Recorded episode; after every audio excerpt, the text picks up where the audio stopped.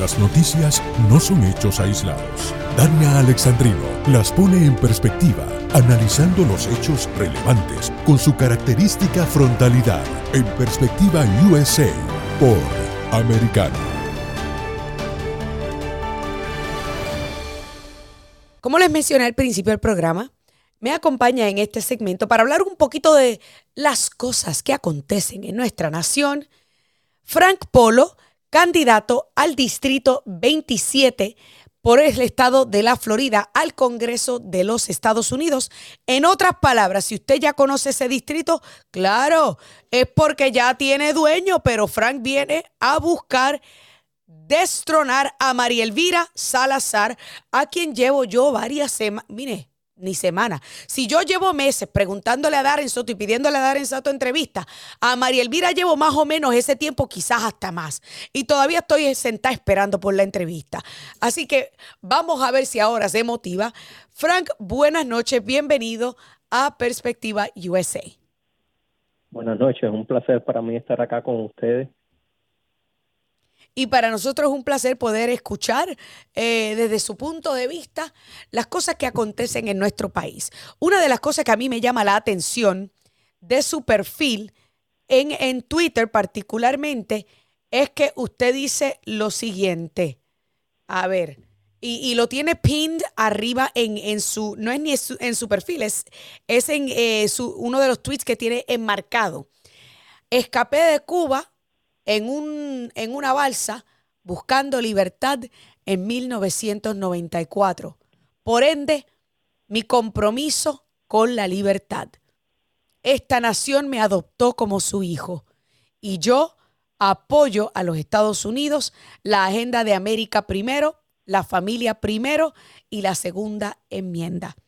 Frank, todo eso suena magnífico considerando el camino en el que lleva nuestro país te voy a ser honesto, me faltó espacio, porque otra de las cosas que para mí es, es decir, la constitución en, en, general para mí es muy importante, yo, yo estudié leyes y conozco la constitución a fondo, y para mí la, la constitución es un libro, se puede decir no es un libro, es un documento sagrado, yo creo que desviarnos de la constitución no, no es la, no es el camino correcto. Y eso es lo que ha estado pasando con los demócratas. Yo creo mucho en la primera enmienda y por, por supuesto, la primera enmienda no se puede proteger si no es por la segunda enmienda. Entonces, siempre he sido una persona que ha creído profundamente en la Constitución. Eh, eso es igual que el cuerpo humano. Cuando uno estudia biología en la universidad o en la, en high school, eh, uno se da cuenta que el cuerpo humano es una cosa perfecta. Y es lo mismo que pasa con la Constitución. La Constitución fue creada para protegernos al pueblo del gobierno y lamentablemente el gobierno ha tratado de romper ese esquema y de tratar entonces de eh, pasar por encima de la constitución y atacar al pueblo eh, directamente. Y por eso es que, una de las yo he decidido también eh, postularme, aparte de muchas otras cosas que creo que me vas a preguntar. Claro, y, y vamos por parte, vamos por parte, porque precisamente hoy se conmemora la adopción de nuestra bandera de 1777. E, ese símbolo patrio que toda persona, independientemente del país de donde proviene, saben que la bandera de cada país es el símbolo patrio más importante. Sin embargo, pareciera que los demócratas detestan y no les gusta eh, el, el tema de la bandera, porque al menos yo no he visto absolutamente nada que haya tuiteado la Casa Blanca o Joe Biden sobre precisamente la conmemoración del Día de la Adopción de nuestro símbolo patrio más importante. Correcto, mira, eh, la, administración Biden eh, está completamente ida a la izquierda, eso ya no es un secreto para nadie y ellos no lo ocultan, y ellos no lo ocultan, ellos abiertamente han han iniciado una guerra en contra de la, de la primera enmienda, de la segunda enmienda, y lamentablemente también se les han unido muchos republicanos también en esta, en esta contienda que han llevado ellos en contra del pueblo norteamericano. Claro, y vamos a hablar de algunas de esas cosas. El primero, el Comité de Enero 6, que cada ciudadano americano conservador que yo conozco, cada uno de ellos condenó la violencia ese día. Yo no, yo todavía, y quizás existen algunos, pero yo todavía no he conocido un conservador que diga que no, que eso era lo que había que hacer, que X, Y, Z. Quizás los hay, pero yo no he conocido ninguno. Sin embargo, nosotros sabíamos que este comité investigativo iba a ser un circo o una extensión política eh, para permitirle al Partido Demócrata abusar de su poder y perseguir al partido opositor. Pero tu, tu opositora o tu contrincante o como tú, le llames a la, incumbente del distrito 27, María Elvira Salazar, votó a favor de, la de, de instituir, instituir este comité porque en aquel momento ella mencionó que ella quería llegar al, al fondo de dónde hubo la falla en la seguridad. Y yo me pregunto, ¿realmente es ella así de inocente que ella creía que eso lo iba, nos íbamos a enterar de eso con este comité? ¿Qué piensas tú sobre la gestión que ha realizado María Elvira? Mira, lamentablemente yo no creo que nada de lo que haga ella lo hace por inocente. No me, no me parece que exista una inocencia, porque tú puedes decir, una persona es decir, a ese nivel tú deberías tener la preparación para hacer decisiones inteligentes y decisiones que favorezcan al pueblo, no que vayan en contra del mejor interés del pueblo. Yo creo, yo estoy completamente de acuerdo contigo. Eh, los actos criminales hay que hay que, que salirle al frente en cualquier lugar, donde quiera que, ocurran. Y yo creo que lo más justo hubiese sido que si alguien cometió un acto criminal, eh, llevarlo a la corte, como se ha hecho en muchos casos, y que las cortes decidan y que se lleve frente a un tribunal y que el tribunal decida. Pero eso no es lo que se ha hecho en este caso. En este caso, María Elvira Salazar, y, es, y esta es mi opinión, eh, de la forma que yo lo veo, ¿hello? Sí, sí, adelante. Ah, pensé que no me podías escuchar. Eh, de la forma que yo lo veo, yo, yo creo que fue eh, algo más de lo mismo que han iniciado los demócratas. Ella inició una cacería de bruja contra el presidente Después salió cuando se vio un poco con la, con la opinión pública, un poco confrontada con esa opinión pública, ella salió a decir que no, que, que nada iba a pasar, que iban a haber cinco republicanos y cinco demócratas, que estos republicanos iban a impedir que se le, se le hiciera una, una cacería de brujas al presidente Trump, y ya hemos visto que no es la realidad. La realidad es que ya estaba todo preparado para tener a estos rinos a, para los que no entienden lo que es el Rino, son republicanos de nombre solamente. Para claro, como el Pino, que yo le digo presidente en nombre, en nombre solamente, el Pino. Ajá, dale, dale. Correctamente, correctamente. Entonces, eh, ya esto estaba preparado, ya esto se sabía lo que iba a pasar. Y, y nada, ella siguió la, el mismo juego de los demócratas, al igual que muchas otras cosas que ha hecho, que ha votado con los demócratas. Claro, y te pregunto, y esto es ya alejándonos porque yo, eh, nuestro productor Gio hará el esfuerzo nuevamente para extenderle la invitación a María Elvira, porque aquí nosotros obviamente le vamos a dar a ella la oportunidad de defenderse de eh, lo, que tú le, lo que tú le has dicho y de obviamente responder a mis peticiones finalmente si quiere una entrevista o no. Pero vamos a, girar un poco porque hay otras cosas ocurriendo en el país. Y una de estas es eh, precisamente el, el tema económico hay mucha gente que, habla de que hay que hacer tal o cual cosa para ayudar a bajar los costos inflacionarios. Como conservador, como hispano, de tu poder vencer este, en la primaria y posteriormente llegar hasta el Congreso, ¿de qué manera tú vas a tratar de trabajar para atemperar todas estas crisis que hay en este momento? Mira, lo más importante en este momento es la, eh, entre tantas crisis que tenemos, porque tenemos muchas. Yo creo que reducir los gastos del gobierno es una de las más importantes. Hay que, y pudiéramos extendernos, sería demasiado tiempo que necesitaríamos, perdón, para, para hablar de Ucrania y de hablar de esta guerra que, que innecesariamente se está gastando una cantidad de, de millones de dólares que el pueblo lo necesita y el Partido Demócrata no le ha interesado el pueblo, lo único que le ha interesado es seguir con, con, su, con sus proyectos de, de destruir América prácticamente. Pero ese sería el principio. Yo creo que también tenemos que llevar una política de empezar a producir nuestra propia energía aquí, como lo hacíamos bajo, bajo la presidencia del presidente Trump, porque es muy, muy, muy claro, y no hay que ir a una universidad para entender esto, que si tú paras la producción de petróleo dentro del país, tú tienes que salir afuera a comprarlo. Entonces, ellos han, han, creado una, una agenda eh, supuestamente de, para salvar al planeta, que, que es yo no, no produzco petróleo aquí, sin embargo voy a comprarlo al, al enemigo. Ese es el, yo le llamo eso el avance de Juan Bobo. Yo le llamo eso el avance de Juan Bobo porque no quieren contaminar aquí, pero contaminan doble porque contamina el otro país que está extrayendo el petróleo y contaminamos nosotros al comprarlo de los barcos que lo van a traer hasta acá. Ay, santo Dios, pero es que esta gente cuando llegaron a la repartición de cerebros llegaron tarde.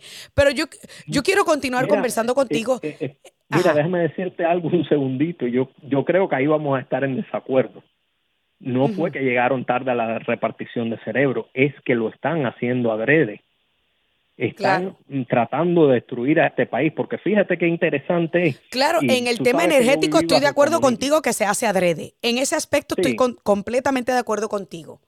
Sí, yo sé pero que lo, dijiste como una broma, pero, pero quería entrar en, este tema por una cosa muy sencilla. Mira, yo me crié en el comunismo. Yo conozco el comunismo y una de, las de las formas más fáciles que tiene el comunismo de someter al, al pueblo es precisamente quitándole las las cosas necesarias del día a día, de, de, la gasolina, de la comida, que no puedas comprar esto, no puedas comprar lo otro, que tengas que estarte transportando, perdiendo tiempo en buscar eh, ciertos productos, como pasó con, con la leche de los, de los bebés, con la fórmula. Y, y esto es algo que ellos lo han hecho, el comunismo lo hace intencionalmente y destruir la economía es parte, por supuesto, la economía de ellos no se va a destruir, la, eh, economía del pueblo es la que ellos tratan de destruir. Y destruir la economía es parte de un programa para podernos hacer a nosotros dependientes del gobierno y dependientes de estar corriendo el día a día y saliendo de un lado al otro, de un extremo al otro para buscar un, vaso de leche, para buscar la fórmula para el niño, para buscar ahora las íntimas para las mujeres. Entonces, ¿qué, qué, qué, qué ocasiona eso? Que el ser humano diga, bueno, hoy tengo que hacer esto y esto y esto, y no puedo hacer política, no puedo meterme a ver qué es lo que está pasando con el país. Y así es que ellos toman el país poco a poco. Pero te pregunto, Frank, eh, quiero que me analice, porque, y, y, antes de que a las muchachas en el, en el control, que yo sé que ustedes tienen unos audios ahí de Joe Biden que queremos poner, pero antes, yo tengo uno aquí que es cortito, que es cortito. Y quiero que Frank me reaccione a este audio porque para mí esto fue un insulto a la inteligencia y a la dignidad del pueblo estadounidense. Vamos a escuchar y tú me das tu opinión, Frank. Since I took office to your help, families are carrying less debt nationwide. They have more savings nationwide. More Americans applied for new small businesses last year than ever before in American history. 5.4 million new small business applications. Jobs and companies are coming home again. We're making Buy American a reality, not just a slogan. I award no contracts since I took. Yo quiero que que usted me diga, Frank, porque cuando yo escuché eso, yo dije, pero ¿en qué país de los eh, en qué país del mundo está viviendo él? Porque la última vez que yo verifiqué, la mayoría de los estadounidenses se están endeudando para poder costear el costo de vida, valga la redundancia. Correcto, y, y lo pude oír un poquito, no lo oía muy alto, pero eh, sí lo pude oír bastante y me da gracia porque yo recibo emails de, de small businesses todos los días diciéndome que están, están sufriendo, que están pasándola para sobrevivir, están pasándola mal.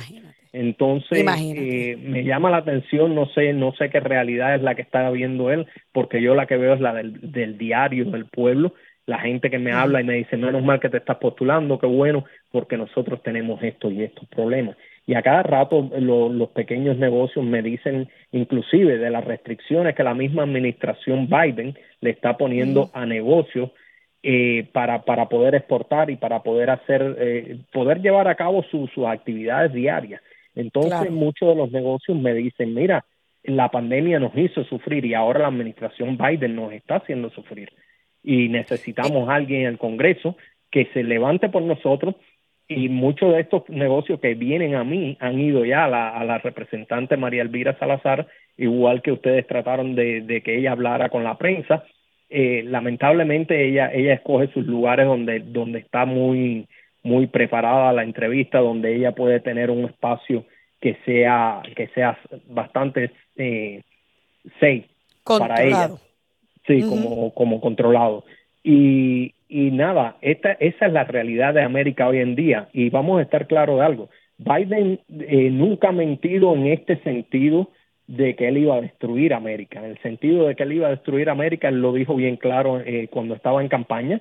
Él dijo muchas veces que iba a parar la producción de petróleo, iba a parar la, la excavación y, lo hizo, lo hizo y, está destruyendo América. Correcto. Y, quiero ponerle ahora sí a Lasha y a Stacy que están allá en el control. Si por favor me pueden poner el audio, eh, el próximo audio que tenemos de Joe Biden precisamente hablando ahora sobre cómo Trump dejó a Estados Unidos sin empleo. Oye esto. Do you remember when our economy was like uh, what it looked like before we took office? 3,000 Americans are dying every day from COVID. 20 million Americans had lost their jobs in the last guy. In fact, so many Americans lost their jobs that my predecessor became just the second president in history to leave office with fewer jobs in America than when he took office. But you stepped up. The other one, by the way, was Herbert Hoover.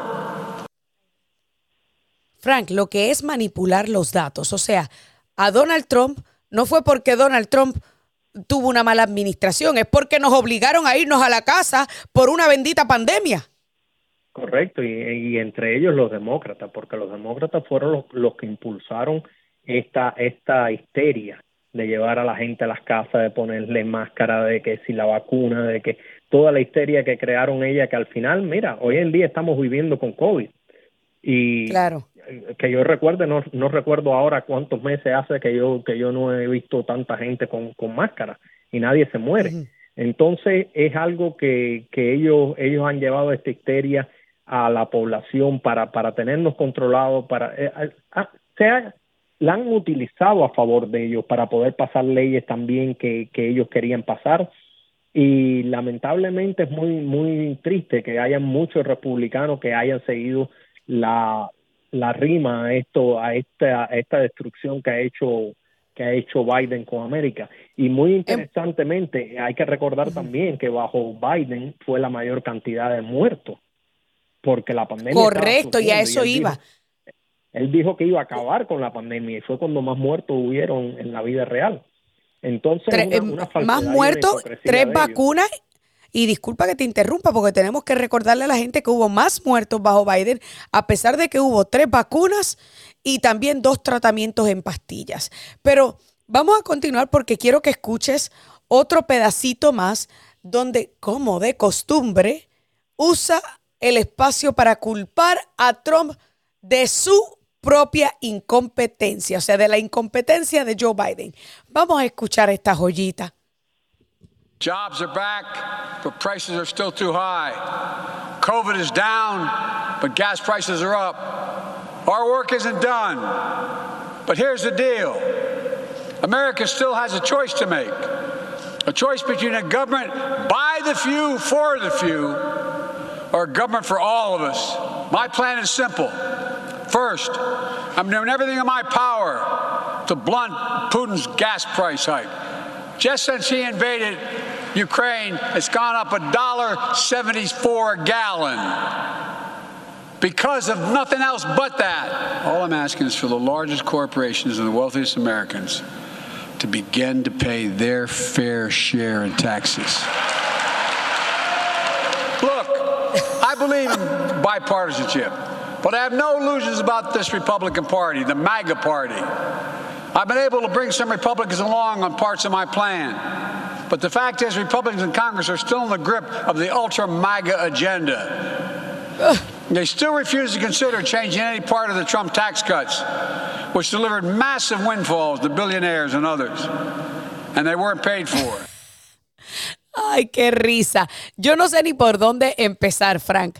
Eh, primero que todo, Él en esa frase culpó al COVID, culpó a Trump y culpó a Putin por los altos precios en la gasolina. Culpó a todo el mundo menos a su propio eh, plan maquiavélico de destruir nuestra independencia energética. A eso también le sumamos el hecho de que nuevamente trató de pegar el adjetivo de ultra maga. O sea, este señor ¿Quién le está escribiendo estos discursos que cada uno, o sea, es peor que el anterior, Frank? No es, no es solo peor, es que es más hipócrita que el anterior también. Y es peor y es más hipócrita que el anterior, es increíble. Eh, estamos viviendo unos tiempos muy difíciles.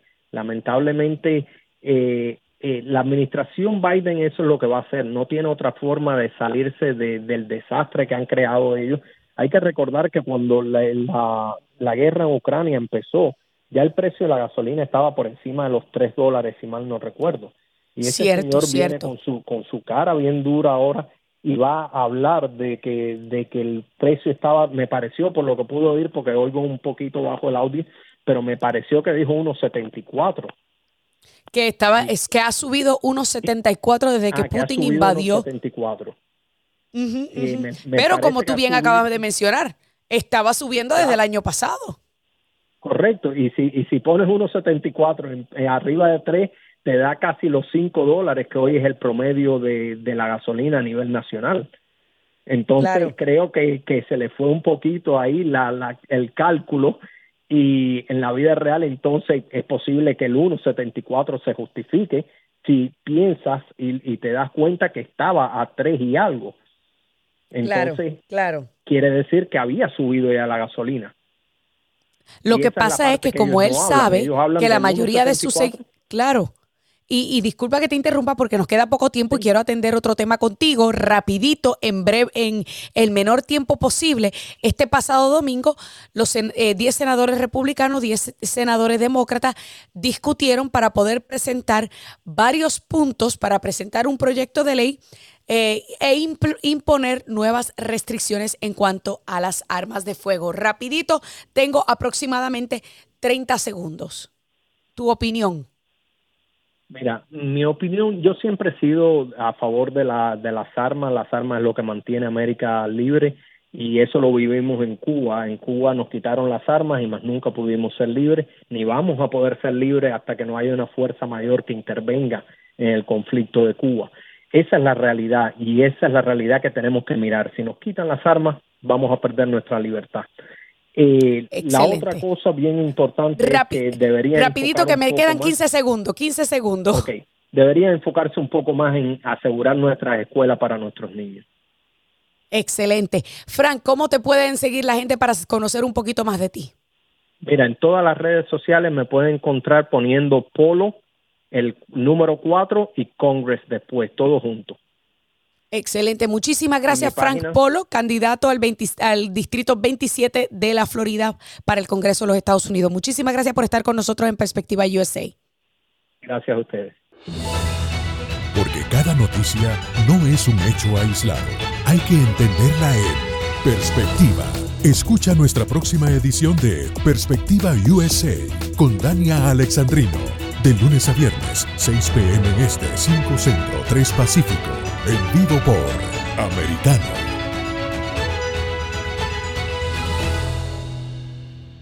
This podcast is a part of the C Suite Radio Network. For more top business podcasts, visit c-suiteradio.com.